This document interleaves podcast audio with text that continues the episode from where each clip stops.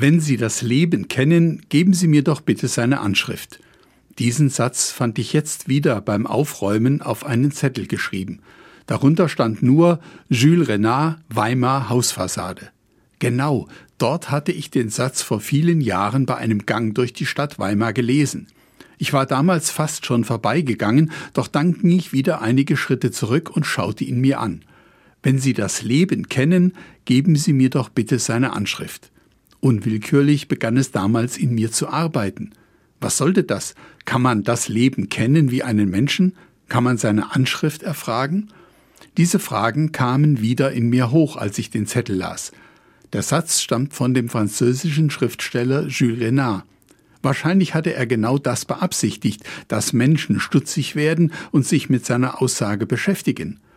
Renard lebte in der zweiten Hälfte des 19. Jahrhunderts. Er wurde besonders als Verfasser treffender Zitate und Aphorismen bekannt, weil es ihm oft gelang, die scharf beobachtete Wirklichkeit in knappen Beschreibungen wiederzugeben. Wenn Sie das Leben kennen, geben Sie mir doch bitte seine Anschrift. Immer wieder habe ich überlegt, ob ich die Bitte des Schriftstellers würde erfüllen können.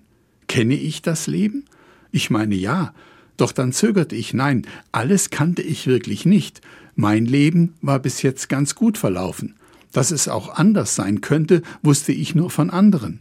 Und ist mein Leben das Leben? Das Leben, das klingt nach rauer Wirklichkeit, nach Schwierigkeiten, auch nach Krankheit, Leid und Tod. Ja, das alles ist Leben, und der einzelne Mensch bekommt davon mehr oder weniger mit. Und welche Anschrift würde ich das Leben betreffend weitergeben?